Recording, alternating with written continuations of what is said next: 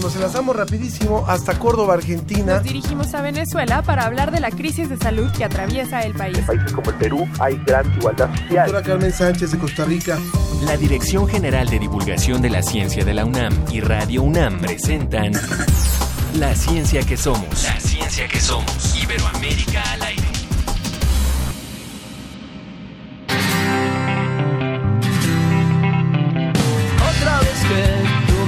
Dices que sí, una vez que yo te digo por fin, estás fresca, radiante, en todo expectante, tan bella, creciente, altiva, elegante.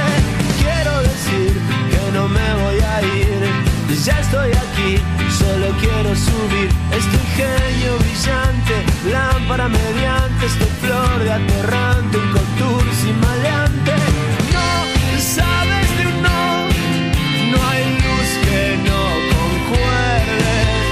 Tan cerca los dos, los dioses resplandecen. Nos da mucho gusto saludarle en esta emisión de La Ciencia que Somos, en esta semana, es en medio de tanta crisis, pero bueno, siempre con información de ciencia. Le doy la bienvenida a mi compañera Sofía Flores. Hola, Ángel Figueroa. ¿Cómo estás? ¿Cómo estás? ¿Cómo te trata este, esta época compleja? Todavía seguimos en una situación complicada, pero cuando la vida no es difícil. Siempre la vida trae dificultades y hay que nosotros ponerle la mejor cara. Y nos da mucho gusto a todos saludarles por estarnos sintonizando en esta emisión de La Ciencia que Somos. El día de hoy vamos a estar escuchando a este grupo Estelares, quienes son argentinos y de rock alternativo. Vamos a escuchar un poquito más.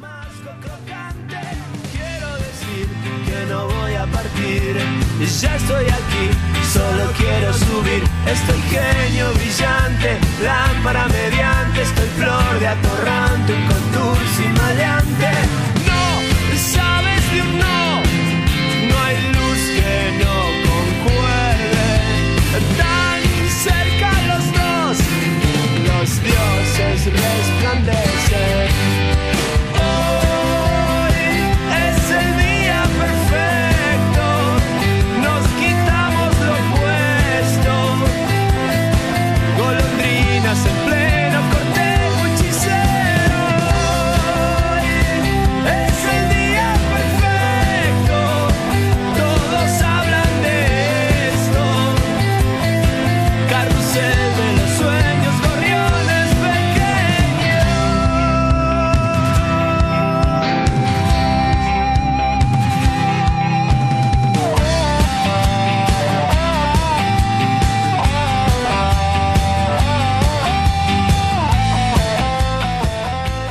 Siempre, los invitamos a que formen parte de la comunidad de la ciencia que somos, que participen con nosotros a través de las redes sociales, que son en Facebook La Ciencia que Somos y en Twitter arroba Ciencia que Somos. Así es, recuerden también manejar los hashtag La Ciencia que Somos, hashtag Somos UNAM y hashtag Quédate en casa.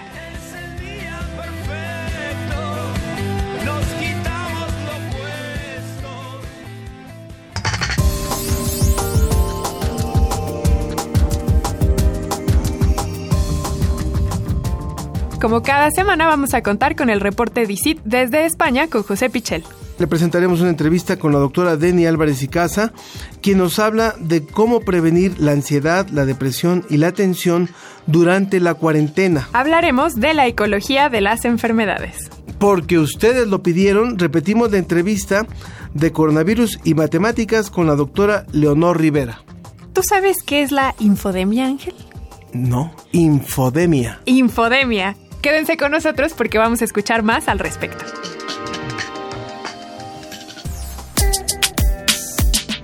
Desde España, El informe de la Agencia Iberoamericana para la Difusión de la Ciencia y la Tecnología, DICIT. con José Pichel.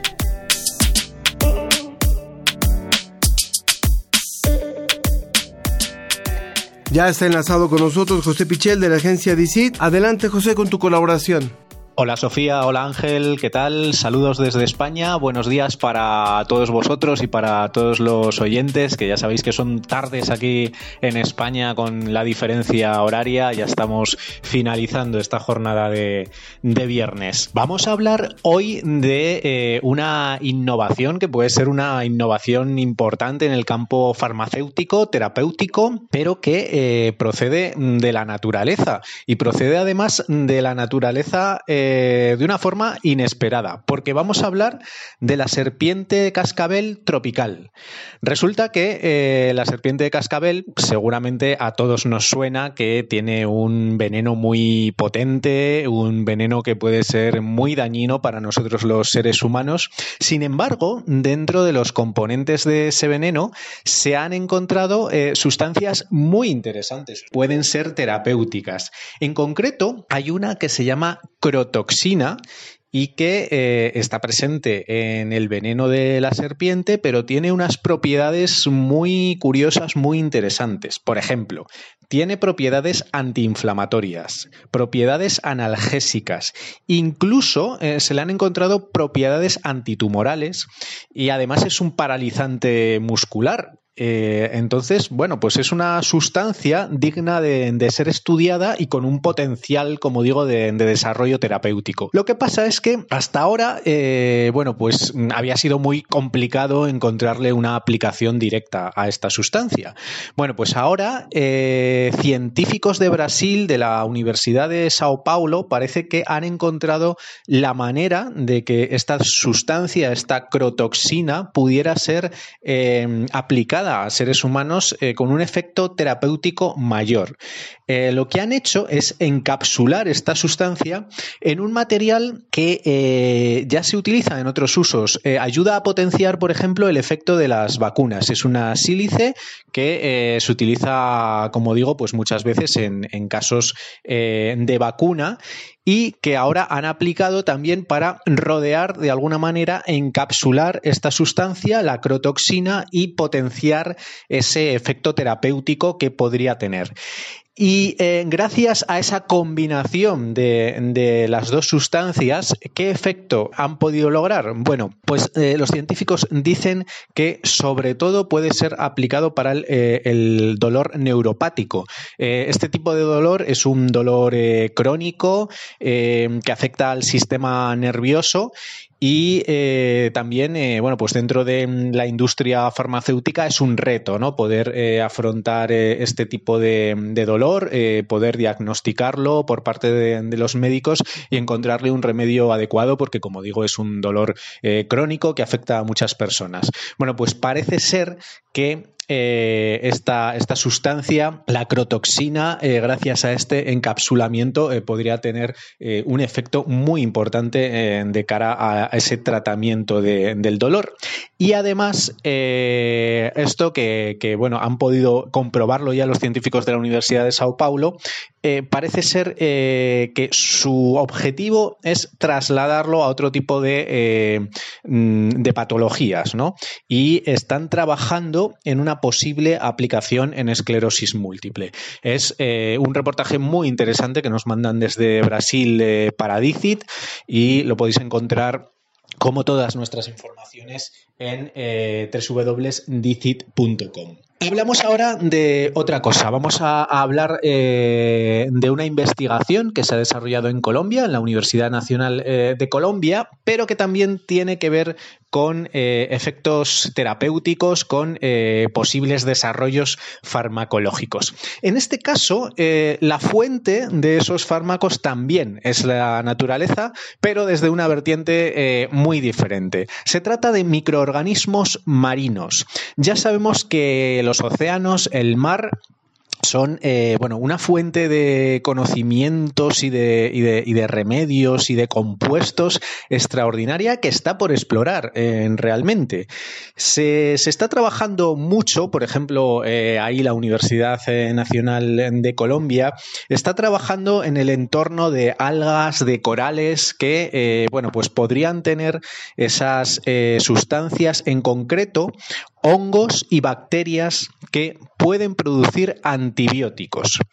Eh, lo que ocurre hasta ahora es que normalmente eh, los científicos aíslan eh, un determinado hongo, una determinada bacteria y prueban en el laboratorio qué tipo de compuestos pueden producir, qué tipo de antibióticos en este caso. Bueno, el enfoque novedoso que se ha desarrollado ahora en la Universidad Nacional de Colombia es combinar diferentes microorganismos, eh, ponerlos en un mismo cultivo y ver qué tipo de productos eh, logran al, hacer esa combinación, ¿no? al hacer un cultivo conjunto. Bueno, pues eh, estos experimentos que se han hecho hasta con 200 microorganismos han sido todo un éxito porque eh, han conseguido compuestos que habría sido imposibles de lograr en cultivos separados y que nunca antes eh, se habían reportado en la literatura científica. En concreto, gracias a toda esa combinación, como digo, de, hasta 200 microorganismos, hongos, eh, bacterias, diferentes pruebas también basadas en literatura científica anterior, pues han logrado tres tipos de compuestos distintos que tienen ese efecto antibiótico y que, eh, según los investigadores, eh, bueno, pues podrían tener eh, muchos usos por supuesto, para enfermedades humanas, pero incluso también eh, para combatir plagas de, cultivos, un uso eh, para agricultura, ¿no?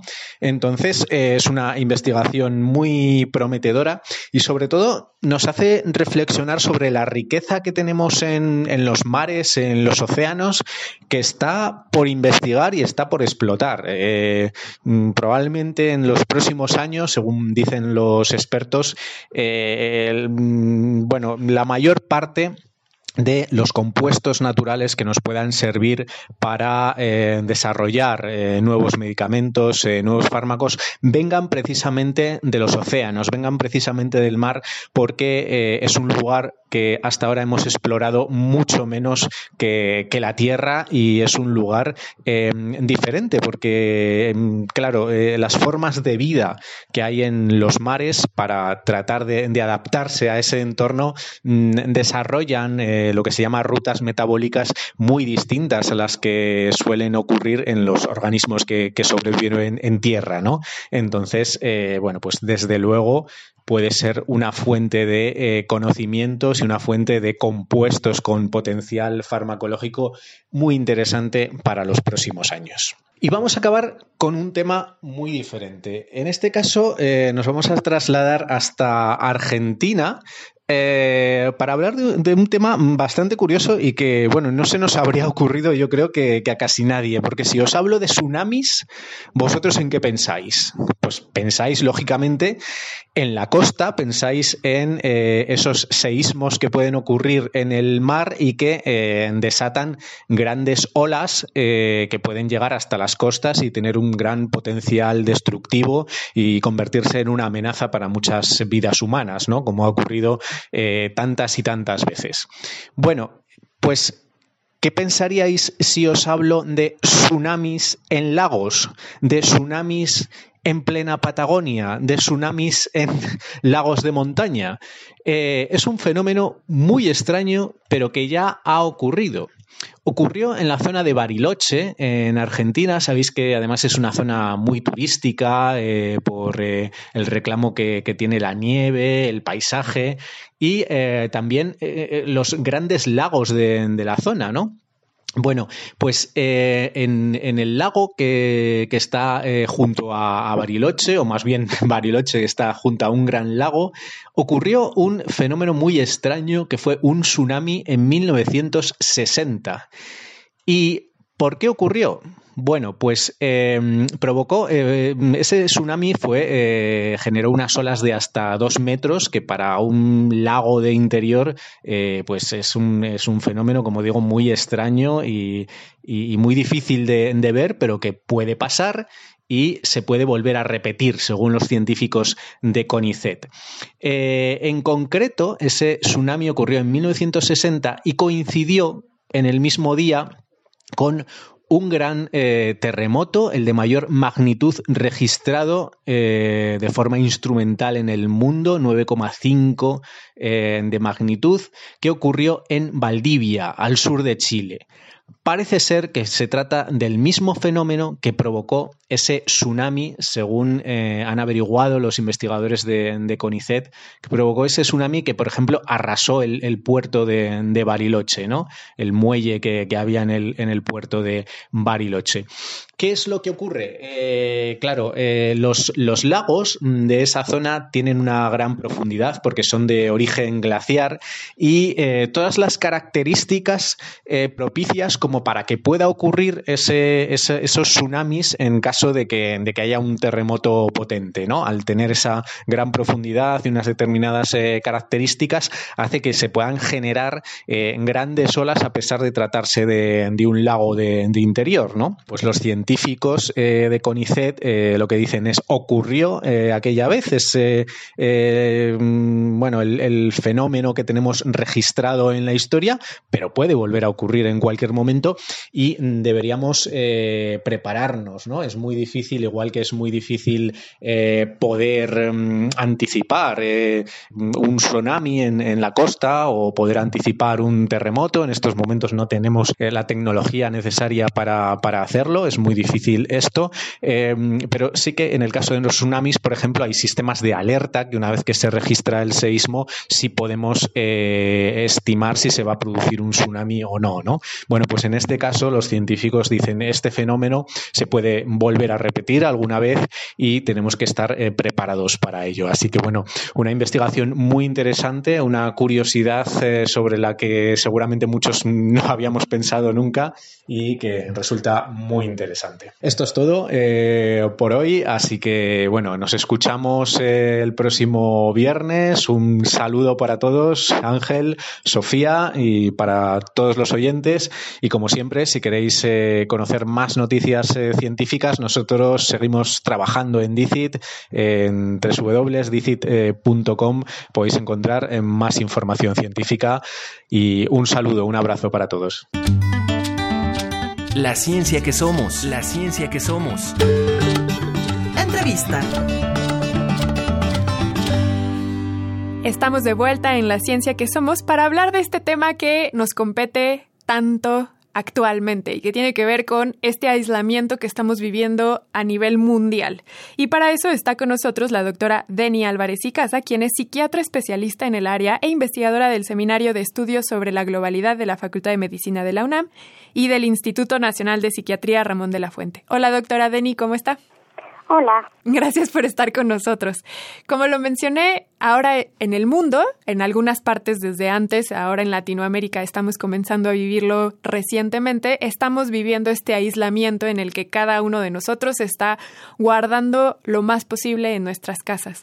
Pero con esto también viene un detrimento en nuestra salud mental, doctora. Puede ser. Es que esto va a depender muchísimo justamente de los factores que tiene que ver con la manera en la que cada persona enfrenta eh, adversidades. Hay personas que ante ciertas situaciones críticas pueden presentar algunas reacciones de ansiedad, algunas reacciones fisiológicas, al sentirse estresados o amenazados por esta situación de crisis. Y bueno, en ese caso esos síntomas muchas veces eh, pueden remitir por sí mismos. En el menor de los casos, a veces son síntomas que pueden avanzar hacia un siguiente nivel y, y sí manifestarse propiamente ya en trastornos mentales. Esto ocurre en, en menor parte de los casos. Pero efectivamente el aislamiento es un factor diferente a lo que ocurre en muchos otros tipos de eventos críticos. Por ejemplo, también hemos visto a través de las noticias situaciones como que los centros comerciales, los supermercados, todas estas zonas de abastecimiento han estado repletos de personas que hacen compras de pánico. ¿Esto es también resultado de alguna situación mental, psicológica? Bueno, eh, es, existe una sensación de amenaza, ¿no? Mm. Aquí todo tiene que ver en la manera en la que las personas puedan responder ante una situación que consideran que los pone en riesgo. Entonces hay personas que ante situaciones críticas puedan tener una reacción relativamente ecuánime. Entonces, bueno, planifican, ¿sí? Pero no caen en reacciones extremas de pánico o ansiedad. Existirán personas que por diferentes motivos, desde una vulnerabilidad, que son personas con temperamento ansioso o que ya han vivido situaciones previas, ¿no?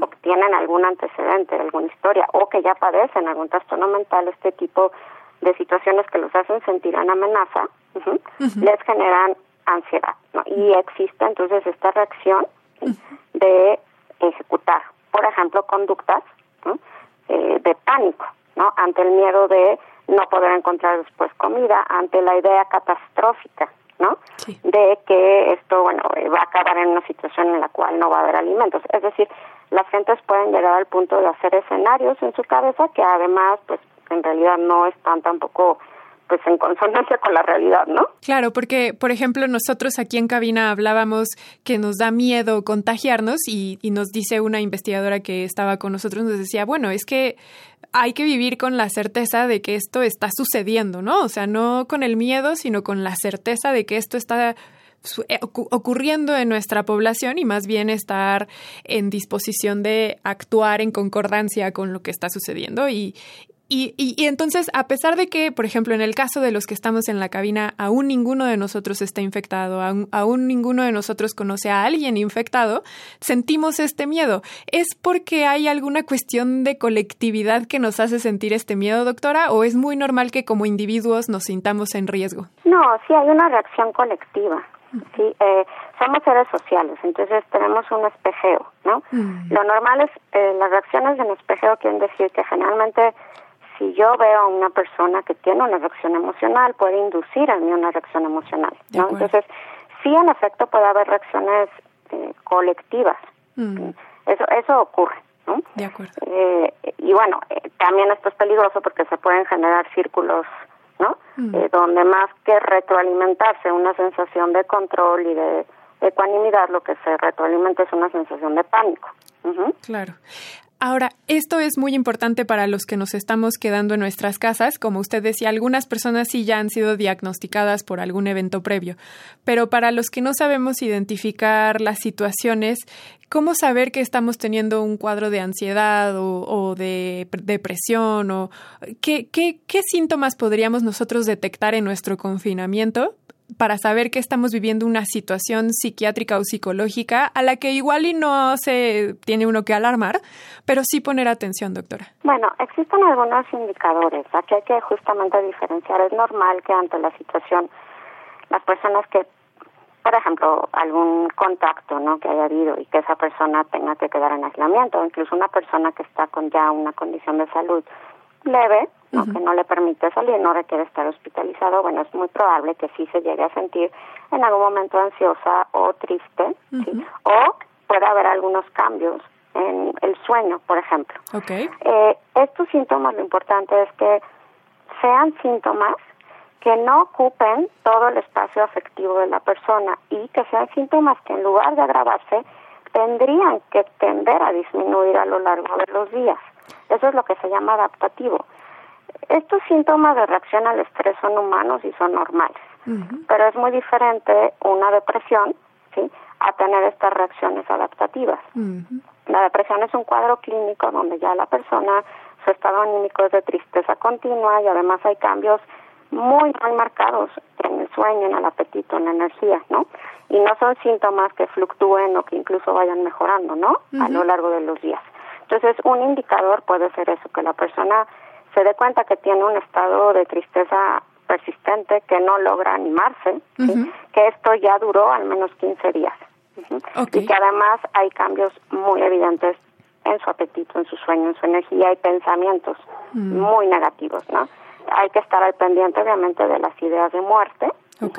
Ese es otro indicador importante de riesgo que hay que considerar los síntomas de estrés postraumático que en realidad no se establecen hasta después de pasado el mes de un evento traumático, pero bueno, eh, son conocidos como de reexperimentación, pesadillas, recuerdos intrusivos, sentir que se revive, hay mucha evitación de las cosas que recuerdan el evento, hay una sensación de estar alerta. Entonces, después de un mes, si una persona tuvo una situación traumática y continúa, ¿no?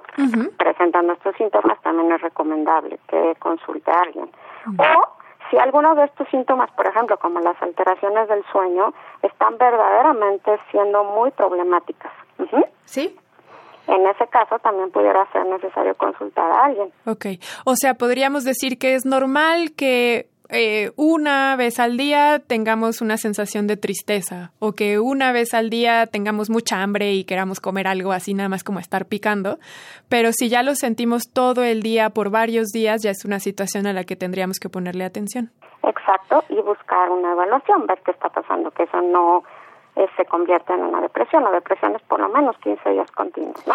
Pero entonces sí vale la pena. La otra es, bueno, las personas que ya hayan tenido en algún momento un cuadro, sí, algún cuadro de algún este, trastorno mental, bueno, es más probable que ante el estrés recaigan, ¿no? Entonces esas personas tienen que estar particularmente al pendiente de que no emerjan este tipo de, de síntomas.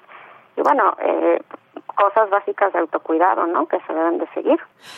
Recuerden que estamos hablando con la doctora Deni Álvarez y Casa, quien es investigadora psiquiatra especialista de la Facultad de Medicina de la UNAM y del Instituto Nacional de Psiquiatría Ramón de la Fuente. Doctora, igual ya nos estamos acercando a la parte final de esta entrevista y quisiera hacerle unas dos últimas preguntas. Estas poblaciones de las que usted nos habla, de las que tendríamos que estar atentos, es todos en general, o sea, no es nada más nosotros como adultos, sino poner atención en los niños, en las personas enfermas, o hay algún tipo de población en la que deberíamos estar particularmente pendientes porque su salud mental es más vulnerable. Bueno, yo creo que es bien importante considerar a las personas de la tercera edad porque, eh, bueno, son los que en realidad van a requerir en este momento mayor aislamiento, de hecho, ¿no? Mayores cuidados. Y entonces hay que tener cuidado con que no se depriman, hay que tener cuidado con que no tengan algunos síntomas que pueden presentarse como el delirium, ajá, si eh, en algún momento la persona se queda sola, no come bien, no se hidrata de manera adecuada, son organismos un poquito más vulnerables. Entonces, definitivamente la salud mental de los adultos eh, mayores de 65 es un factor del cual tenemos que estar pendientes. En el caso de los niños, bueno, eh, evidentemente el aislamiento puede ser mucho más estresante en ocasiones para los niños, ¿no? Que, Porque no comprenden o no entienden el contexto. Entonces, bueno, claro que puede ser un estresor y entonces es muy importante que los papás conozcan los efectos que puede tener sobre los niños y cuáles son el manejo que deberían llevar. Creo que también hay que hablar de esta parte de la probabilidad de un incremento en la violencia intrafamiliar. Entonces, claro que se tiene que estar al pendiente, pues, de las personas que puedan ya tener algunos eventos de violencia al interior del hogar, si estos eventos se incrementan o se potencian, pues eso puede ser un factor más. Entonces sí creo que hay que poner atención en las poblaciones que tienen ese tipo de vulnerabilidades. Claro, de hecho yo he visto en las redes sociales que eh, se han estado circulando información que tiene que ver con te estás quedando aislada con tu agresor y, hay vías de apoyo para este tipo de, por ejemplo, yo en el caso de las mujeres que viven a veces con sus agresores, etcétera, hay tipos de apoyo para este, estas personas que son especialmente vulnerables. Pues actualmente se está diseñando justamente una estrategia por parte de la Secretaría de Salud eh, que esperamos que pueda estar eh, lista pronto con recursos que se van a poner en línea. Eh, y bueno va a estar encabezada justamente por la, el área no encargada particularmente de salud mental en la Secretaría de Salud y con la colaboración de pues varias de las instituciones no y justamente el propósito es que existan ahí recursos electrónicos que puedan orientar no en todas estas cosas del autocuidado de las poblaciones en riesgo.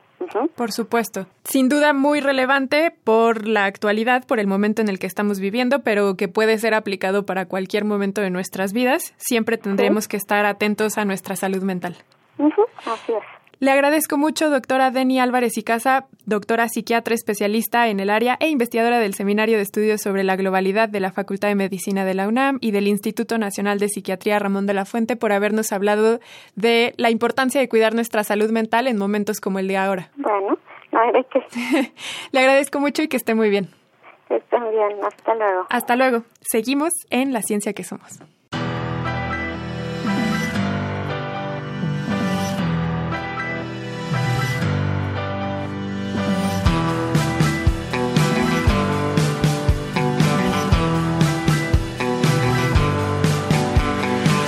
Esta mañana una guitarra se posó en mi ventanal. Trajo canciones de otros tiempos que aún no logró descifrar.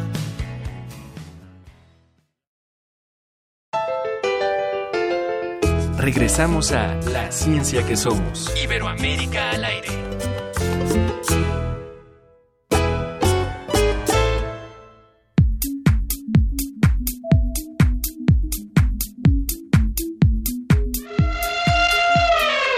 Radiosfera nos trae el sonido de un elefante.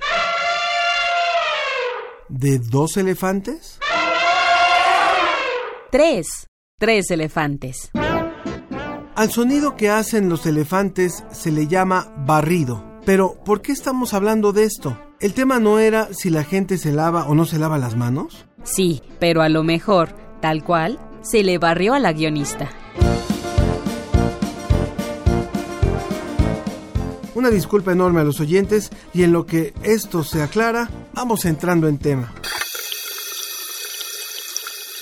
Ah, mucho mejor. Se supone que todos nos lavamos las manos antes de comer y después de ir al baño. Se supone que en México solo el 60% de los adultos y el 34% de los niños lo hacen en realidad. Esto según Daniel Pagua, del Departamento de Salud Pública de la Facultad de Medicina de la UNAM. Y todavía se pone peor, porque la Organización Mundial de la Salud calcula no que el 60 ni el 34, sino que el 95% de las personas del mundo no se lava las manos. Al mismo tiempo, cada año mueren 3,5 millones de niños por diarrea y neumonía.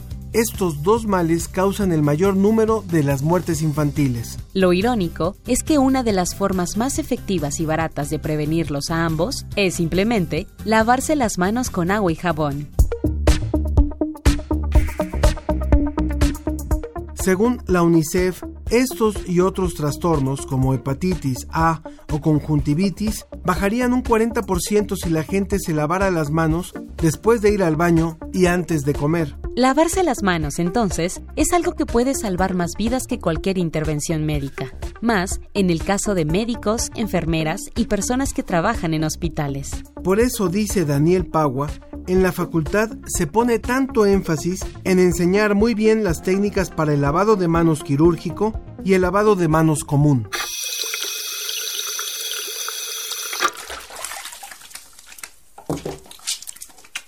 Un elefante se balanceaba. ¿Otra vez elefantes? Sobre la tela de una araña. Como veía que resistía, fue a llamar. Uy, es Betty.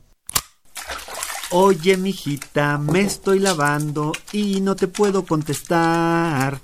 Te hablo en un rato. Cuando termine, ahorita tengo que colgar. Ay, pa, de veras estás muy loco. Creo que ya entendí por qué tanto elefante. Según los expertos, el lavado de manos común debe incluir 40 segundos solo del tallado. Ah, claro, pero a veces contarlos no es tan exacto, porque lo hacemos más rápido o más despacio. Por eso tomar el ritmo de una tonada habitual y seguirlo puede ser un modo más o menos eficaz de calcular el tiempo. Si cantamos esta canción a ese ritmo, hasta terminar los tres elefantes, tenemos 40 segundos. Como veían que resistía, fueron a llamar a otro elefante. Aunque parezca muy extraño, así suena Don Paco eliminando de sus manos hasta el 90% de las bacterias. Lo que escuchamos fue una cápsula sobre el lavado de manos. Acuérdense que nos tenemos que estar lavando las manos. Recordemos que es muy importante la higiene todo el tiempo, pero más en momentos como los en el que nos estamos encontrando ahora. Ojalá que las acciones positivas que nos deje el coronavirus se queden y que todos las apliquemos de aquí en adelante. La ciencia que somos, la ciencia que somos. Entrevista. Muchísimas gracias Ángel y Sofía, los titulares de este espacio La Ciencia que Somos Iberoamérica al aire. Les agradezco mucho y pues manteniendo las distancias que todos debemos de mantener, me encuentro en el otro estudio alterno y estoy con el doctor Gerardo Susan y él es doctor en ecología de las enfermedades. Doctor Gerardo Susan, ¿cómo está? Muy, muy buenos días. Hola, buenos días, ¿qué tal? Nos da muchísimo gusto que esté aquí y le agradecemos muchísimo a nombre del auditorio de la ciencia que somos Iberoamérica al aire que nos pueda hablar un poco este término que nos pareció realmente importante e interesante en estos tiempos con esta crisis sanitaria que todos estamos viviendo y estamos tomando precauciones. ¿Qué es la ecología de las enfermedades y qué tiene que ver pues con las infecciones, con las bacterias, con los virus? Por supuesto, no es la primera vez que nos enfrentamos pues a estas emergencias sanitarias y que nos pueda explicar, antes que nada, qué es la ecología de las enfermedades. Claro que sí, con mucho gusto.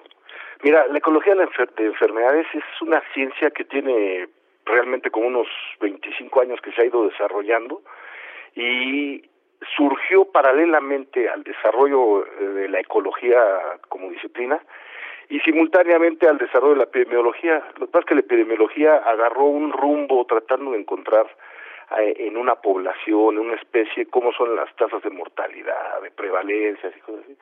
Y la ecología de enfermedades empezó a tomar herramientas de la biología y de la evolución para tratar de entender cómo se comportan las enfermedades, por qué hay enfermedades que van que pasan de una especie a otra, por qué hay enfermedades que están en un lugar y no en otro, por qué en una especie y no en otra, por qué saltan las, este, los virus, bacterias, protozarios de un lugar a otro en cierto en cierto tiempo. Entonces se estudia la dinámica de infecciones en diferentes escalas de tiempo y de espacio, pero además lo ve desde un punto de enfoque evolutivo y donde no nada más estudia una especie, sino estudia a muchas especies a la vez. Entonces, porque hay, hay enfermedades que se comparten entre diferentes especies. Entonces, eso nos lleva a reconocer que las infecciones son mucho más complejas de lo que se ve y no nada más estamos estudiando el impacto de una infección en una especie, sino estamos tratando de entenderla en su totalidad, ¿no? Eso es un poco con visiones de ecología y de evolución. Muy bien, y entonces así podríamos entender un poco la relación de esta ecología entendida como un entorno, un entorno donde son propicios o un hábitat donde son propicias estas dinámicas de las infecciones y podríamos entender quizá, doctor, usted me dirá si estoy en lo cierto o no, que tiene que ver con la salud humana, con la salud animal y pues por supuesto con el ambiente que todos compartimos. Sí, de, hecho, esta disciplina de la ciencia nos ha podido, este, hemos podido profundizar en las infecciones y, y cada vez más empezamos a reconocer la complejidad de todas las infecciones, ¿no? Antes de pensar en una infección y ya se trata con, por algún desplastante, algún antibiótico, algún y se tratan de controlar, pero aquí estamos empezando a descubrir que una serie de interacciones entre las diferentes especies y cómo se mantienen estas infecciones. Y precisamente las actividades humanas, el humano, la intervención del humano en todo el planeta en diferentes formas, ha hecho que muchas enfermedades cambien sus dinámicas, que muchas enfermedades este, estén cambiando sus patrones de distribución y salten de hospederos. Entonces, esto ha hecho y ha demostrado que estamos completamente conectados los seres humanos con las diferentes especies y que muchas enfermedades están transmitiendo entre las especies. Entonces, compartimos muchas enfermedades con muchas especies domésticas, silvestres, y además también se ha demostrado que como los ambientes, los ecosistemas, conforme se van deteriorando, se van contaminando, se va perdiendo la diversidad, también se generan ciertas infecciones que emergen en esos lugares. Entonces, hay una relación muy estrecha entre la especie humana y todas las demás especies, y es muy interesante porque denotamos cómo compartimos evolutivamente muchos receptores con muchas especies y cómo es posible que podamos compartir muchos patógenos con otras especies, ¿no? Entonces, muchas de las cosas que vemos pues, es porque los algunos animales nos están transmitiendo enfermedades a nosotros, precisamente porque estamos cambiando los ecosistemas. Entonces eso nos ha apoyado. Hemos hablado con algunos de nuestros expertos precisamente de este contagio de los animales hacia el ser humano, esta zoonosis, estos términos que, que quizá nada más los manejaban ustedes, pero que ahora se han vuelto un poco más comunes para pues para el resto de la población, el contagio de las infecciones de los animales o que solo se creía que era entre animales, pero que pasan también al ser humano o ahora eh, que se pregunta mucha gente qué pasa, por ejemplo, con este coronavirus que pudiera pasar a los animales, o sea, regresar quizá al origen. Entiendo perfectamente esta relación que hay entre los humanos, entre el reino animal y pues también en los ambientes y en las atmósferas, pues todos vamos creando y que vamos evolucionando juntos. A veces podríamos pensar que pues los humanos simplemente somos los, los que estamos en este planeta y somos los únicos que importan, pero en verdad que nosotros somos parte de todo este entorno. Exacto, correcto.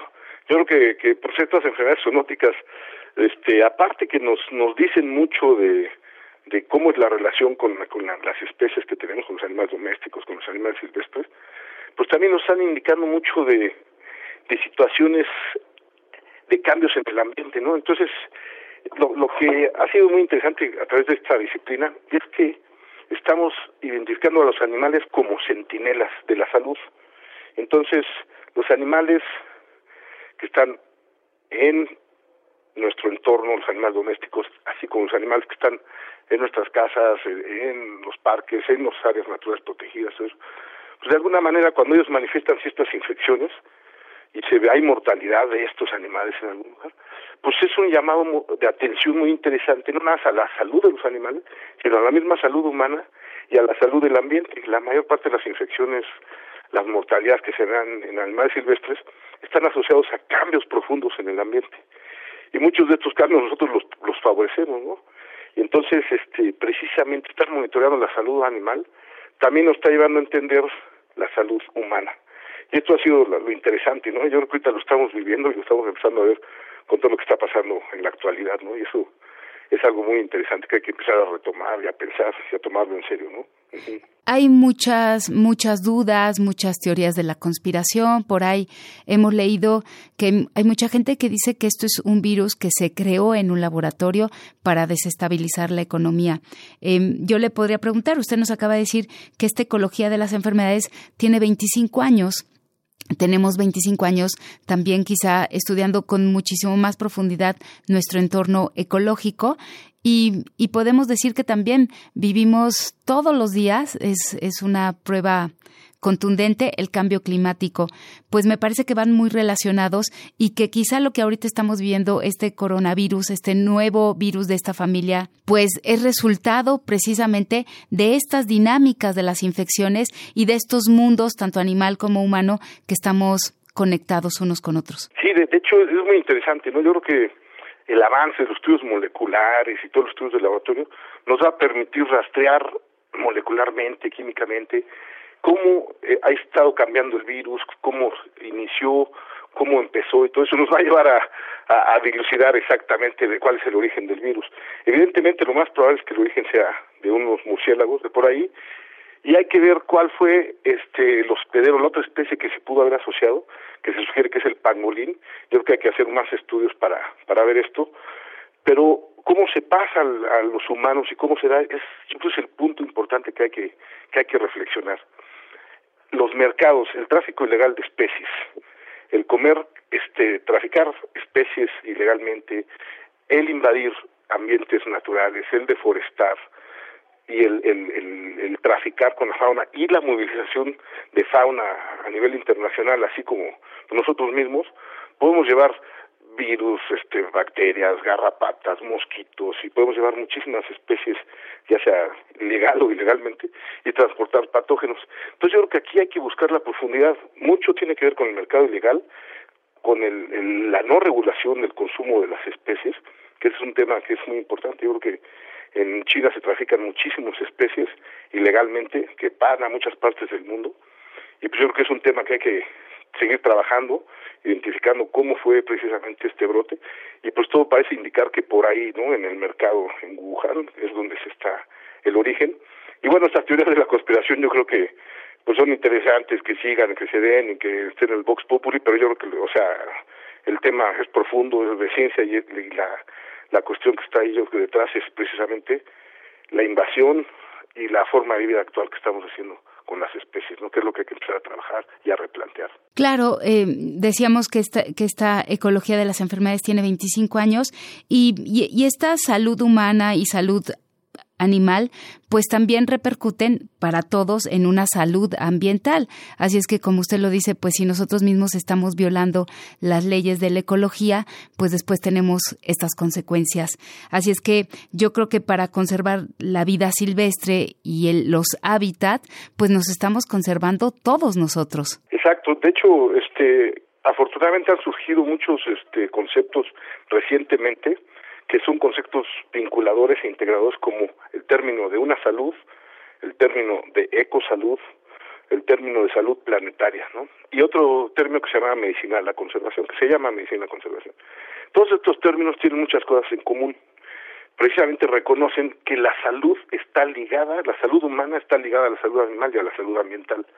Entonces, efectivamente, cada vez hay más evidencias de que trastornos en el ambiente por contaminación, por invasión, por pérdida de especies, por fragmentación del hábitat, todo esto y la pérdida de los servicios ecosistémicos nos conllevan directa e indirectamente a la pérdida de la salud humana. Entonces, precisamente yo creo que este es un momento para reflexionar sobre estos temas ¿no? y empezar a trabajar sobre esto ya de una manera integral, ¿no? con la sustentabilidad, con los objetivos del desarrollo sustentable, con, con, con la conservación de especies, con replantear la salud y, empezar a reconocernos como parte de todo este ecosistema y no nada como los seres privilegiados, ¿no? Que estamos de, que tenemos derecho a todo, ¿no? Por supuesto, doctor, pues todos a conservar el ambiente, a conservar las distintas especies y eso siempre será en beneficio de nosotros mismos. Le queremos agradecer muchísimo, doctor Gerardo Susan, y él es doctor en ecología de las enfermedades, realmente un término nuevo para muchos de nosotros, pero por eso quisimos presentarles esta entrevista. Muchísimas gracias, doctor Gerardo. ¿Algo más que quisiera agregar? No, no, nada más que este, pues que hay una gran diversidad de virus en el planeta, hay coronavirus por todas partes, en México hay muchísima diversidad de coronavirus, en museos, en todo eso. Entonces no es tanto de, demostrar que existe la diversidad de virus, sino sino de identificar por qué los virus saltan y por qué nos estamos infectando. Yo creo que ahí está el, punto eh, medular y es donde está la prevención real, ¿no? Entonces, por eso sí hay que replantear nuestras actividades como humanos, ¿no? A nivel mundial. Por supuesto que sí, doctor. Le agradecemos muchísimo a nombre del auditorio y de la producción de La Ciencia que Somos Iberoamérica al aire. Muchísimas gracias, doctor, y seguramente en próximas emisiones estaremos volviendo a conversar. Con mucho gusto y hasta luego. Muchas gracias, doctor. Hasta luego, sí.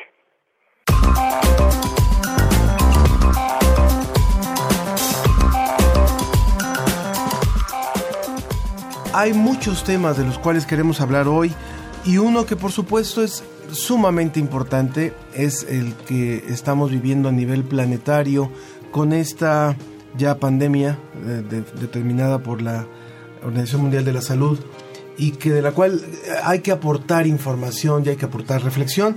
Por eso está con nosotros hoy la doctora Ana Leonor Rivera López. Ella es doctora en ciencias por la UNAM. Tú tienes todo el, complemento de la presentación. es también coordinadora académica del Centro de Ciencias de la Complejidad e investigadora del Instituto de Ciencias Nucleares de la UNAM. Gracias por estar con nosotros, doctora. Muchas gracias por la invitación. Hemos hablado, hemos oído hablar del coronavirus, de las compras de pánico, de, de los contagios, de las prevenciones. ¿Y qué tienen que ver las matemáticas con el coronavirus? Bueno, pues muchísimo. Nos dicen cómo se propaga la enfermedad y qué podemos nosotros hacer para tratar de evitar que se siga propagando. Una de las cosas que es muy importante de entender es que una epidemia o una pandemia, como es en este caso una pandemia, lo, único que nos está diciendo es que es un, una situación de emergencia global en que todo el planeta debemos de estar conscientes de que hay una población en riesgo. Entonces, en realidad tenemos que no asustarnos, sino ocuparnos. La razón es que las normalmente nosotros nos preocupamos como individuos, pero yo creo que lo más bonito que tiene la sociedad mexicana y creo que la sociedad en el mundo es que nos preocupamos de todo mundo. En realidad somos una ciudad que nos preocupamos por el colectivo. En ese sentido, como estamos preocupados por el colectivo, si nosotros sabemos que a nosotros no nos va a pasar nada, el coronavirus es una gripa, no más allá de una gripa común para la mayoría de la población. Hasta el momento no ha muerto ningún niño menor de 10 años. Esa es una gran ventaja, a diferencia de la influenza que tuvimos en el 2009, en el que también los niños morían. En este caso no están muriendo niños. Si tienes menos de 50 años, ya la hiciste porque la probabilidad de que te mueras es del 0.2%. Pero yo creo que te tienes que preocupar por tu abuelita, porque tu abuelita cada 10 años más se duplica el número de muertos. Estamos hablando que personas que tienen más de 80 años, el riesgo de que mueran es el 15%. O sea, si tienes más de 80 años, 15 de cada 100 personas van a morir. Entonces, eso es grave. Y no es nada más las muertes, doctora. Si me permite, le agregaría que el estar atendiendo a estos pacientes hace que dejemos de poner atención a otras enfermedades que también son importantes como el cáncer. Es decir, nuestro sistema de salud le pone atención a cierta población por cierta enfermedad y entonces se ve rebasado al no poder atender a todas las demás todavía es peor que eso. Suponga, bueno, normalmente lo que pasa con este tipo de enfermedades es algo que conocemos muy bien los matemáticos que hemos modelado desde hace muchos años y que toda la población creo que lo conoce, que se llama grados de contacto. O sea, yo conozco ahorita, por ejemplo, a una persona que fue al Vaticano y que estuvo con el Papa. Entonces, mi separación del Papa son dos. Entonces, estoy muy cerca del Papa. Pero en Italia, la gente en Italia tiene coronavirus. Entonces, mi cercanía con que yo pueda estar en contacto con alguien que tiene coronavirus es enorme.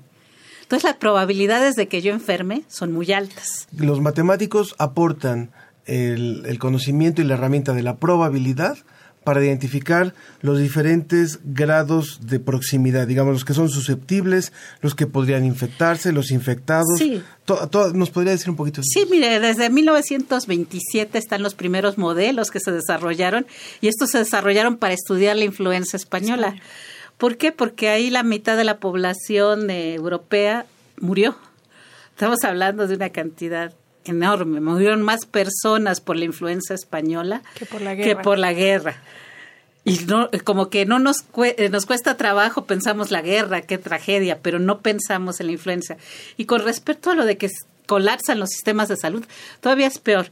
Imaginemos nada más que somos 135 millones de mexicanos y que solamente una cuarta parte de la población, porque eso es lo que se vio en China, se contagia de la enfermedad. Quiere decir que alrededor de 30 millones de mexicanos se contagiarían del coronavirus. Ok. Bueno, pues de esos 30 millones de mexicanos, lo que, la, lo que se vio en China fue que el 80% de las personas que les da coronavirus tienen una gripa fuerte, que se la cuidan como la cuidaban nuestras abuelitas, tres días de cama, tómate tu tecito y no pasó nada. Ni siquiera te enteras.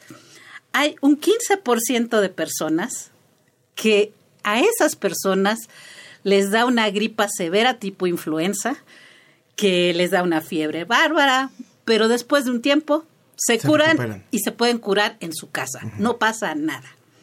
¿Cuáles nos preocupan? Y por eso digo que las epidemias es un problema que ocupa a nuestro colectivo y que nos preocupa como población, no como individuos. Ese 5%.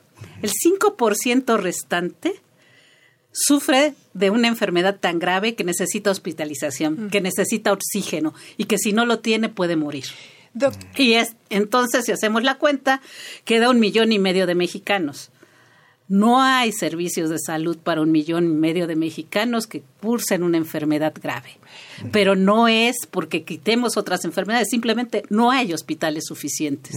Doctora, estos números que usted nos está dando efectivamente es que los matemáticos han hecho modelos que predicen justamente este crecimiento de los infectados, etcétera, etcétera. Son modelaciones que también se obtienen de los datos de Italia, de Singapur, de Corea del Sur, todos estos. Pero mi pregunta es, hay muchos hay mucha información que se desconoce del virus por la naturaleza del virus, porque los científicos todavía no identifican bien la naturaleza del virus y uno de estos datos, por ejemplo, es que probablemente no estamos diagnosticando a todas las personas que están infectadas. Nuestro propio subsecretario de Prevención de la Salud ha dicho, hay personas asintomáticas.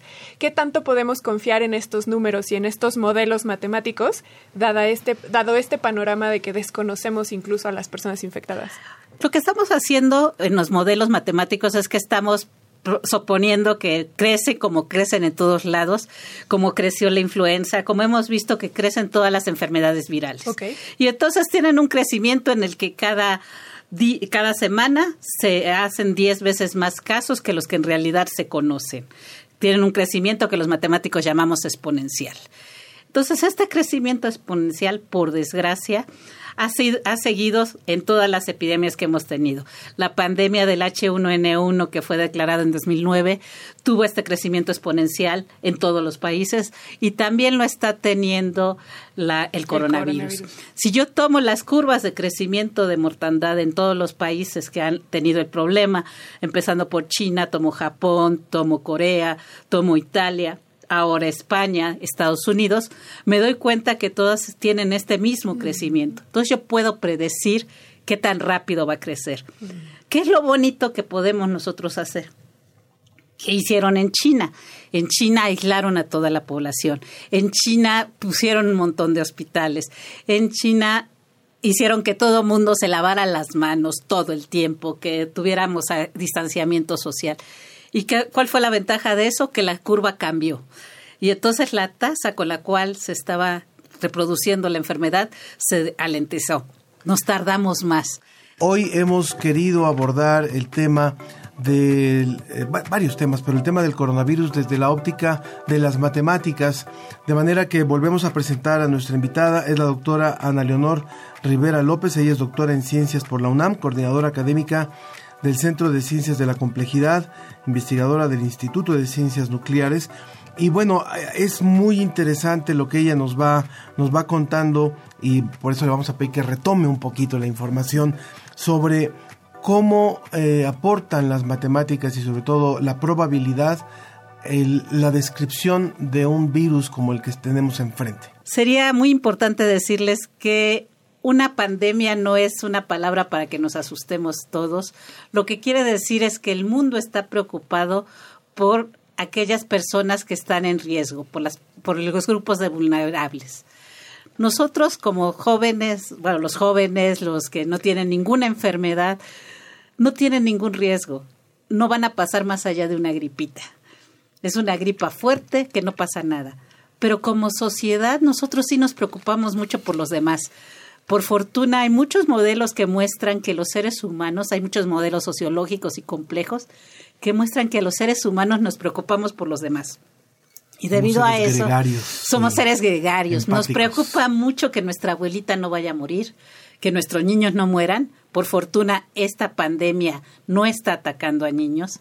El grupo vulnerable son los gentes mayores de 50 años y cada 10 años se duplica el número de personas graves en este grupo, las personas que tienen problemas cardíacos, personas que tienen diabetes, personas que tienen hipertensión, personas que tienen problemas respiratorios, exclusivamente. Pero los, los jóvenes no les va a pasar nada, pero yo sí me preocupo por mi abuelita, quiero que siga viviendo, quiero que viva bien. Entonces tratemos de cuidarlas. ¿Qué nos dicen las matemáticas? Las matemáticas, como les, mostré, les dije hace un momento, lo que nos muestran todos los modelos es que más o menos como una cuarta parte de la población se puede infectar después de cierto tiempo de que la, enfermedad está por todos lados. Si tomamos en cuenta eso y si tomamos en cuenta de que de esa cuarta parte de la, de la población que se enfermó, solo el 5% va a necesitar servicios hospitalarios, Quiere decir que un millón y medio de mexicanos podrían, necesitar estar en el hospital. Si no nos cuidamos. Si nos cuidamos, ¿qué es lo que vamos a hacer? Que esta enfermedad va a tardar mucho tiempo en llegar a infectar a todos. ¿Y qué pasa si tarda mucho tiempo en infectar a todos? Que vamos a dejar que la ciencia trabaje y que logremos que haya vacunas, que haya antivirales. Ahorita no hay tratamiento. En este momento no hay una vacuna porque no conocemos la enfermedad dejemos que, la, que estas medidas de aislamiento hagan que nosotros hagamos que esta curva tarde mucho en llegar. El crecimiento exponencial no hay forma de evitarlo, o sea, es una todas las epidemias así funcionan, pero lo que sí podemos hacer es que tarde en empezar a crecer la curva. Cuando empieza a crecer, tampoco ya no podemos hacer mucho. Entonces, tratemos de evitar que esto se propague. Doctora, cuando usted habla de esta curva, se refiere a este cálculo, bueno, esta gráfica que resulta del cálculo matemático de cuántos números de personas con un diagnóstico tengo y derivado de eso hago una, un cálculo de probabilidad de cuántos podrían infectarse por estas personas que ya están infectadas. Sí, pero es mucho más fácil que eso. Simplemente pensemos que si yo tengo hoy 10 personas infectadas, la próxima semana voy a tener 100 si estoy en Italia y la siguiente semana voy a tener 1000. Entonces, eso, eso me da una idea del, del, problema, cómo va creciendo exponencialmente. Eso es lo que pasa con esta enfermedad. Tenemos un comentario en Twitter y se la hacemos para que nos abunde un poco más en cómo se hacen estos cálculos. Mario Mora en Twitter nos dice, hace tiempo vi un artículo en el que estaban usando los modelos de propagación de virus informáticos para entender el de los biológicos con resultados muy interesantes. ¿Se puede usar un modelo para explicar otro? Sí, claro. Lo que estamos nosotros haciendo, el modelo original fue propuesto en 1925 por un matemático que quería entender cómo se estaba propagando el H1N1 y ver qué, qué estaba pasando. Bueno, perdón, no, el H1N1, sino la, influenza española. Y entonces lo que él vio es que todas estas curvas seguían lo que llamamos un comportamiento logístico. Los matemáticos usamos términos igual que los médicos para hacernos interesantes, pero no son tan difíciles. Simplemente es esto que les decía de que se está duplicando, cada vez vamos a pensar que se duplican las cosas. Entonces, este crecimiento lo podemos cambiar, la tasa en la cual se propaga la enfermedad lo podemos cambiar y también la velocidad con la cual se propaga. Podemos hacer que esto no ocurra cada semana, sino cada, cada mes. Eso es lo que queremos hacer, que en realidad la enfermedad tarde 100 años en llegarle a toda la población. Eventualmente todos vamos a tener la enfermedad simplemente tarde, hagamos que se tarde en llegar. Y cuidar mucho a las personas que son más susceptibles. Claro, el, grupo, de, el grupo de riesgo lo que debe de hacer es quedarse en su casita bien abrigadito, pero también los jóvenes, porque por desgracia todos vivimos juntos en la misma casita. Entonces, ¿qué podemos hacer nosotros? No vayan al cine, quédense en su casa viendo una película. Exacto. Pero sí podemos estar en familia, ¿no? Claro. Bueno, también Pedro, Pedro, Roberto Vargas dice, esto es lo más sensato que he escuchado sobre el COVID-19 en México. Excelente entrevista y participación de la doctora Ana Leonor Rivera. ¿Puede darnos más referencias acerca del COVID-19? Claro que sí. Bueno, también otra de las cosas en las que estamos trabajando en el Centro de Ciencias de la Complejidad, ahí también van a tener, hay muchas este, fuentes, tanto científicas como toda la, toda la propaganda que ha sacado Secretaría de Salud y todo en la página del, del Centro de Ciencias de la Complejidad está. Y también estamos analizando la parte económica.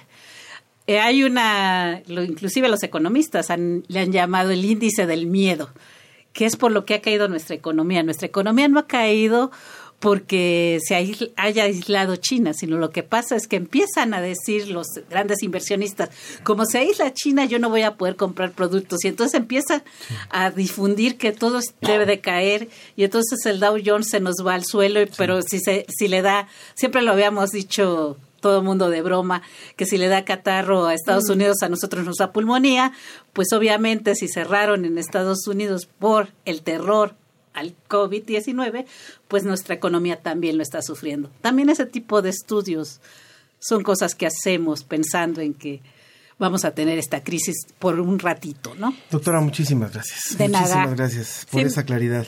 Sin duda un tema apasionante. Le agradecemos a la doctora Ana Leonor Rivera López, doctora en Ciencias por la UNAM, que además es investigadora del Instituto de Ciencias Nucleares de la UNAM y coordinadora académica del Centro de Ciencias de la Complejidad. Gracias por haber estado con nosotros. Gracias a ustedes. Síguenos en Twitter. Arroba Ciencia que Somos. Búscanos en Facebook como La Ciencia que Somos. Tenemos en la vía telefónica a la doctora Susana López, viróloga e investigadora del Instituto de Biotecnología de la UNAM, Campus Cuernavaca, y doctora honoris causa del Sistema Universitario Jesuita. Hola doctora, ¿cómo le va de nuevo? Hola, ¿cómo están? Gracias por volver a estar con nosotros. Un gusto. Fue noticia que la Organización Mundial de la Salud habló de una infodemia. Esto tiene que ver con noticias que han estado inundando los medios de comunicación y que parece que más bien están exponenciando este miedo eh, más que eh, estar dando información basada en evidencia. ¿Nos podría contar un poco también de esto que está sucediendo con la información que se está difundiendo?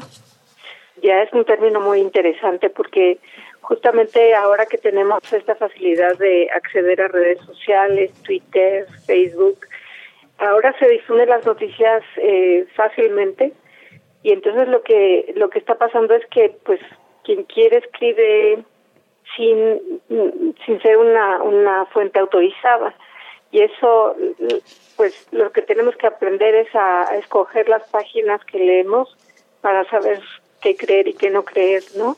Entonces sí yo recomendaría mucho a la gente que antes de expandir este noticias amarillistas o de pánico busquen fuentes eh, verídicas. Por ejemplo, la WHO, la, la Organización Mundial de la Salud, tiene una página muy accesible en español en la que pueden ver los datos. Eh, también hay páginas, tenemos, por ejemplo, la Sociedad Mexicana de Virología tiene una una página en Facebook que es muy accesible y estamos tratando de pasar las noticias que son verificadas.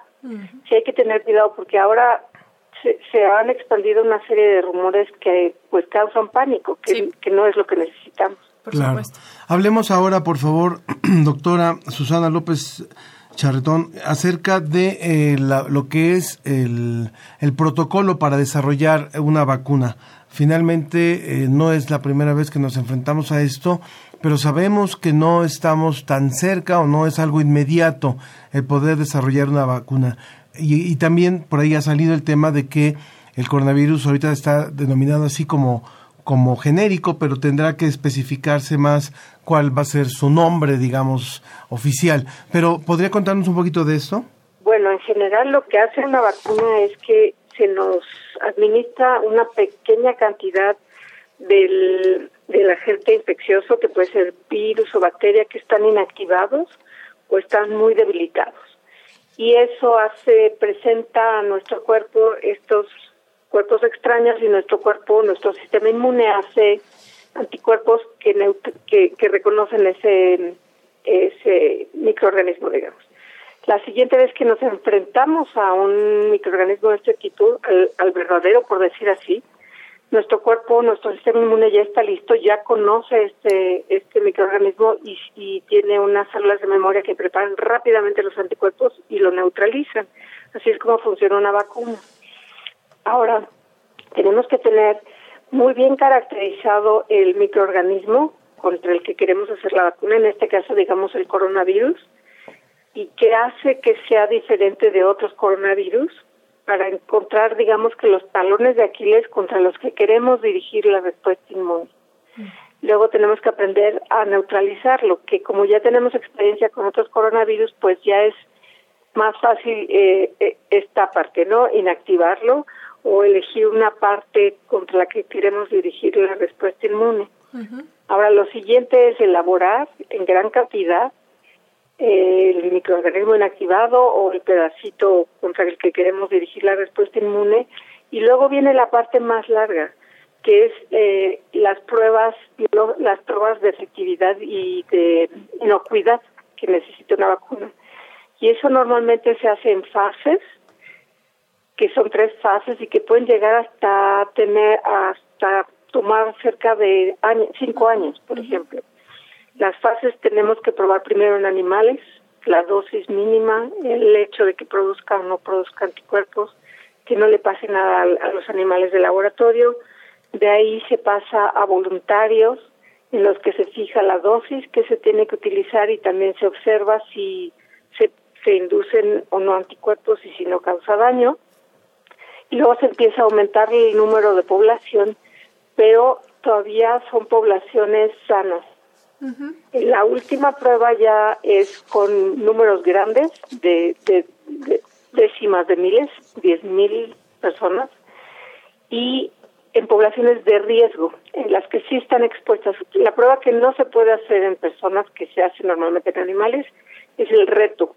Una vez que induzco el eh, la, que pongo la vacuna, pruebo si retando al, al animal con la infección y veo que está protegido.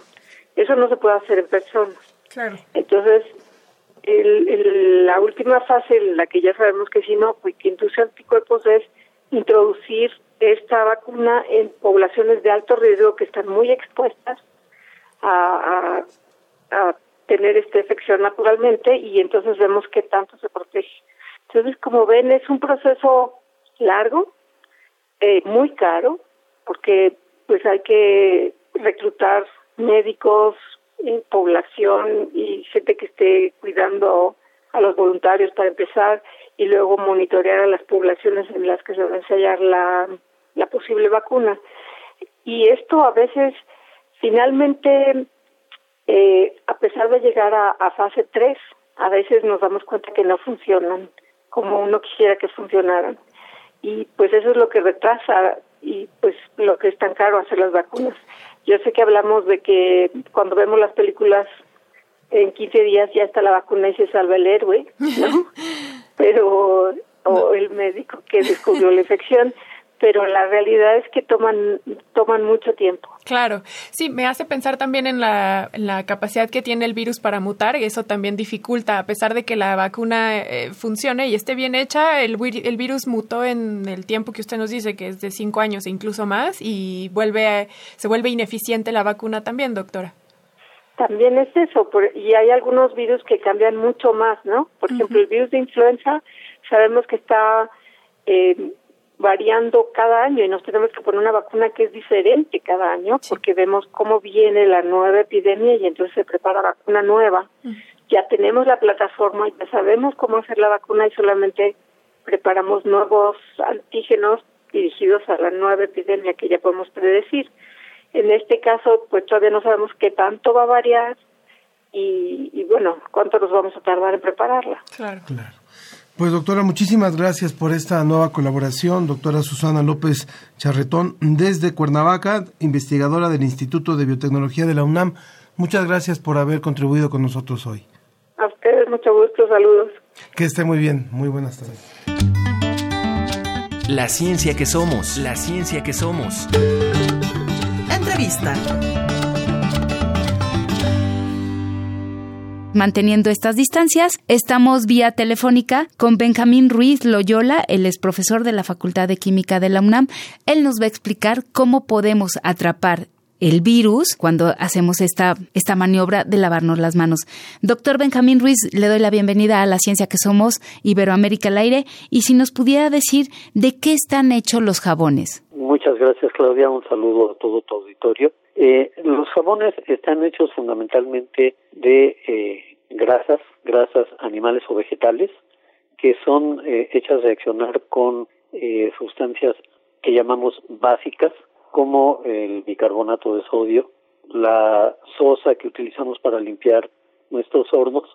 Precisamente eh, lo que ocurre en el horno es que la sosa que utilizamos reacciona con la grasa que se queda embarrada y forma un jabón. Entonces, esa reacción que eh, se conoce desde hace muchísimo tiempo, seguramente lo conocieron nuestros antepasados más remotos eh, cuando aprendieron a utilizar el fuego para cocinar.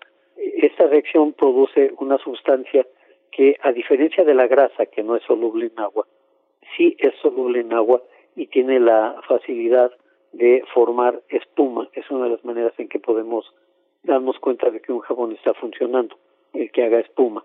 ¿Qué es lo que ocurre? Lo que ocurre es que hay una parte que es soluble en agua y una parte que no es soluble en agua. La parte que no es soluble en agua atrapa la grasa, todo lo que tenga que ver con, con grasas y aceites. La membrana de las bacterias es una membrana formada por grasas y en el caso de los virus no tienen una membrana como tal, pero sí están recubiertos de una una eh, capa de proteína y la proteína también es eh, insoluble en agua, pero sí va a ser atrapada por por la parte grasosa del jabón. Y entonces vamos a formar una especie de, de canica en donde la parte de afuera de la canica es soluble en agua y la parte de adentro va a tener secuestrada la mugre, las grasas, las bacterias y los virus. Y cuando procedemos a enjuagarnos, el acto mecánico del el agua arrastrando al jabón también arrastra estas canicas y se lleva en consecuencia los virus y las bacterias. En muchas ocasiones la fuerza del jabón es suficiente para romper la membrana de la bacteria y matarla pero esto no ocurre así con el virus. Por ejemplo, ¿qué otras enfermedades podríamos evitarnos si nos laváramos más frecuentemente las manos y no solo nos las enjuagáramos con agua? Ya vimos la importancia de lo de que es utilizar el jabón. ¿Qué otras enfermedades? Ahorita estamos hablando del coronavirus, pues por esta epidemia mundial que estamos pasando todos, pero ¿qué otras enfermedades? Qué bueno que mencionas esta cuestión de, no solamente enjuagar con agua, porque el agua lo que hace es un efecto mecánico, arrastra y si está muy adherido a la grasa de la piel, este no se va a separar porque no se disuelve en el agua. En cambio, con el jabón se disuelve en el agua y mecánicamente es arrastrado. ¿Qué tipo de enfermedades? Bueno, eh, la mayoría de las enfermedades virales y bacterianas que afectan el sistema respiratorio. Estamos hablando, por ejemplo, de influenza, estamos hablando de gripa común, de este, de todas estas enfermedades que, que nos afectan desde el punto de vista respiratorio. Y eh, todas las que tienen que ver con inclusive parásitos gastrointestinales, o sea, una, una infección intestinal provocada por, por haber estado en contacto con algún alimento descompuesto, por ejemplo, no haberlo ingerido, sino haber estado en contacto con, a veces nos da por limpiar el refrigerador y encontramos eh, una bolsa de jamón que tiene tres semanas y entonces lo tiramos pero no nos lavamos las manos y ya hay bacterias nos llevamos descuidadamente eh, los dedos a la boca no necesariamente para chuparnos los dedos pero sí por ejemplo eh, para limpiarnos o, o porque hay resequedad o en fin por las mil razones que tenemos para tocarnos la cara indebidamente nos ingerimos estas bacterias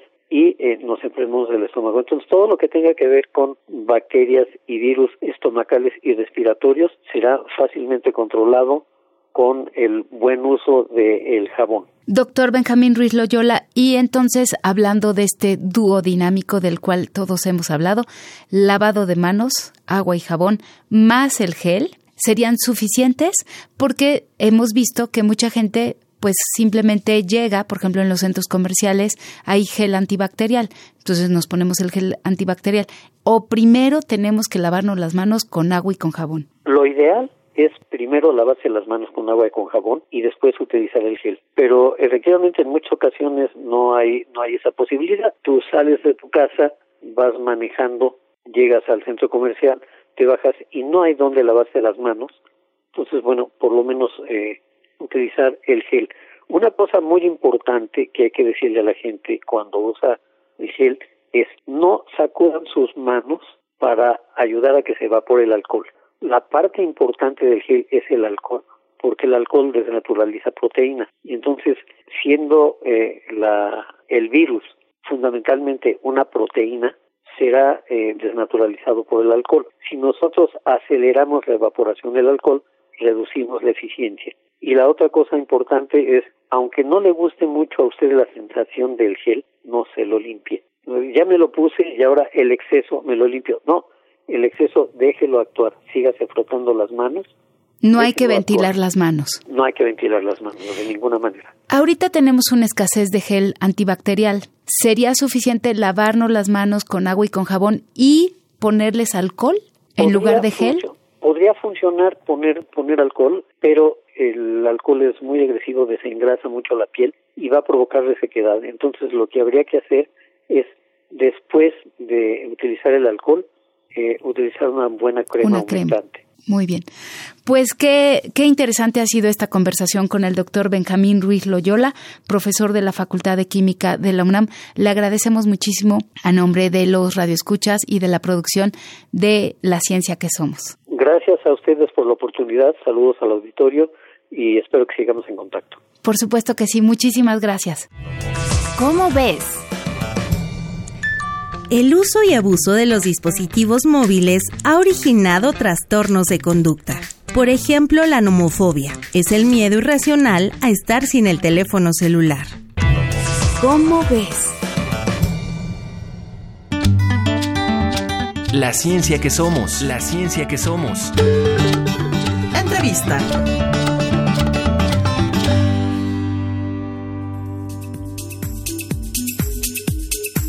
Bueno, pues hubiéramos querido cerrar el programa con otro tema un poco más motivante, pero, pero bueno, así está la cosa y lo más importante es estar informados. Creo que este eh, habíamos previsto eh, sobre este tema del sarampión, dado que todos estos movimientos antivacunas y dado que han habido repuntes de sarampión en nuestro país, pues hemos querido aprovechar que está aquí con nosotros eh, el doctor Jorge Baruch. seguramente si hacemos el programa en vivo la próxima semana, todos los invitados estarán vía telefónica, no estarán presenciales, ¿verdad? Pero eh, créanme que estamos haciendo este esfuerzo para que ustedes tengan información muy, muy, muy actualizada. Así es, vamos a hablar de sarampión, ahora que, está, que estamos hablando de cuestiones eh, virales, que estamos hablando de cuestiones de vías respiratorias. Doctor Baruch, ¿por qué tendríamos que estar también volteando a ver a otras enfermedades y en específico al sarampión? Bueno, pues a diferencia de lo que es el SARS-CoV-2 y el COVID-19, contra el sarampión sí tenemos un arma fundamental y muy efectiva y segura que es la vacunación.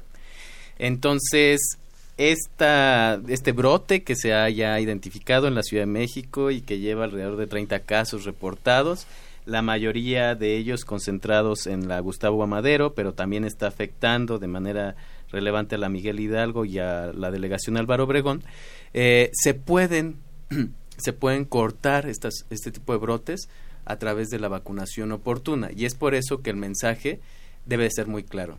Vacúnense, actualicen su esquema de vacunación, revisen sus antecedentes de enfermedad si es que son mayores de 24, 25 años, porque a lo mejor tuvieron algún tipo de sarampión, sobre todo aquellos que nacieron alrededor del 57 y por ahí del 70, en donde los brotes de sarampión eran con dos a cuatro años de frecuencia. Pregunta Mario Mora, eh, también sobre el tema de sarampión, ¿qué vacunas debo aplicarme ya siendo adulto? Bueno, en el caso del sarampión debemos de ser, eh, debemos de tener tres grupos de edad identificados o tres grupos de año de nacimiento. Los que nacieron antes de 1957 seguramente ya contrajeron la enfermedad porque era más frecuente que la gripa en, esos, en ese entonces. A partir del 57 y antes de 1995 tenemos otro grupo de edad en donde como los brotes eran esporádicos, puede que les haya dado no sarampión y debemos de recibir, revisar también nuestros antecedentes de vacunación para ver si contamos con las dos dosis del esquema de vacunación aplicadas a partir de los 12 meses de edad, sobre todo si es que vamos a viajar.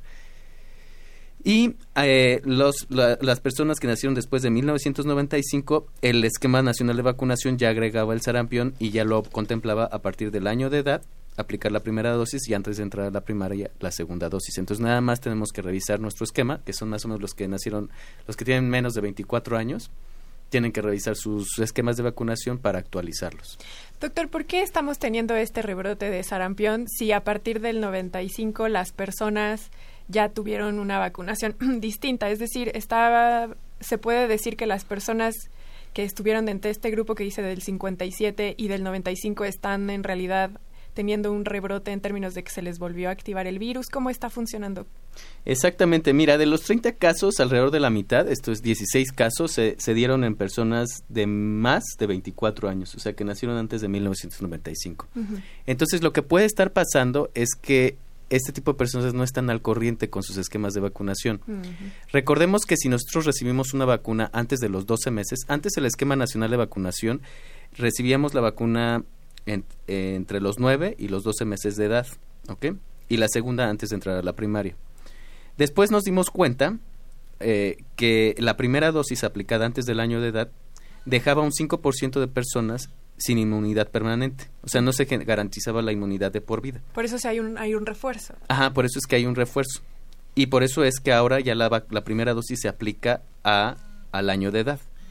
Entonces, seguramente este tipo de personas que nacieron antes de 1995 no han recibido el refuerzo que está contemplando la cartilla de vacunación entre los 12 y 11 años de edad. Entonces, lo más importante es que actualicemos los esquemas de vacunación y sobre todo aquellos que vamos a viajar.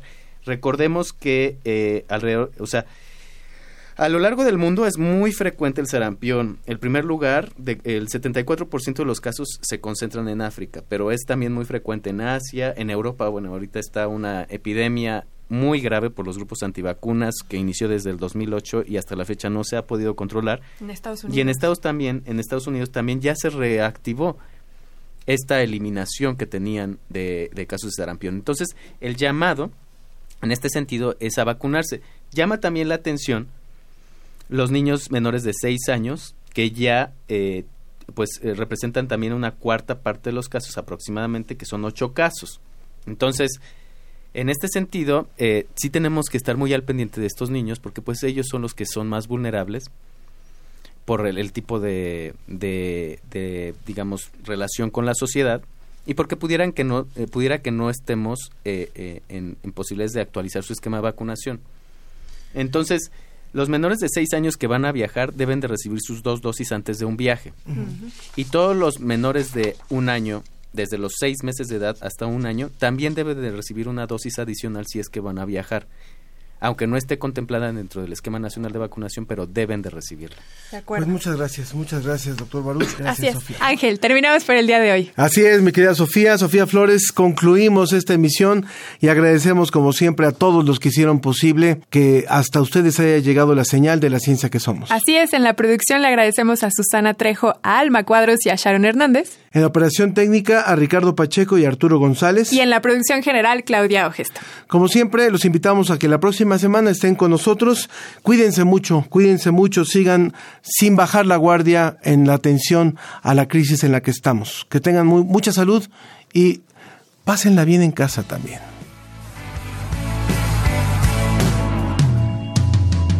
Y ves brillar el sol tras de mí, es rodar la ilusión, un poco de rock and roll, no es mejor quedarse mirando el cielo sin hablar, balbuceando en la ciudad.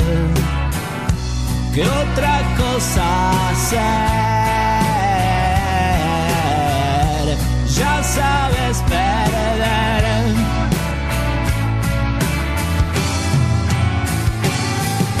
200 monos hay en mi ventana.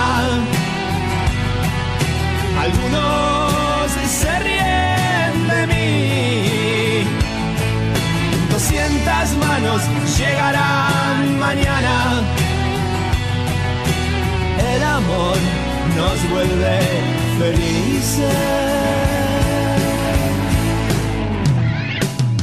Un señor te ve cruzando la plaza está bien el disfraz.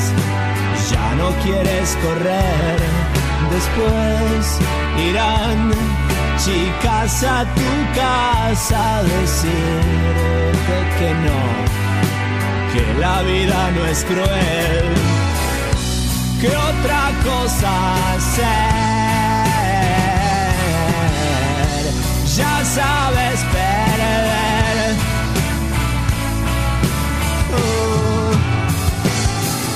200 monos hay en mi ventana. Algunos se ríen de mí. 200 manos llegarán mañana. El amor nos vuelve felices.